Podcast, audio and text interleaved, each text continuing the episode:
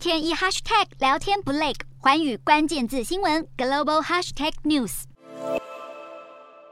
缅甸军政府继今年一月延长紧急状态后，七月三十一号又宣布将紧急状态要继续延长六个月，并声称是为了准备选举。但是同一时间，入日本驻缅甸大使馆就表示，有一名二十多岁的日本男子遭到缅甸当局逮捕。好，根据消息指出，这名日本男子是纪录片影像工作者久保田彻，疑似因为近距离的拍摄一场抗议示威活动，在仰光遭到了当局逮捕。有鉴于上个礼拜缅甸才处决了四位民运人士，因此日本大使馆现在也积极的与缅甸当局来联络，要确保让久保田彻尽快的获得释放。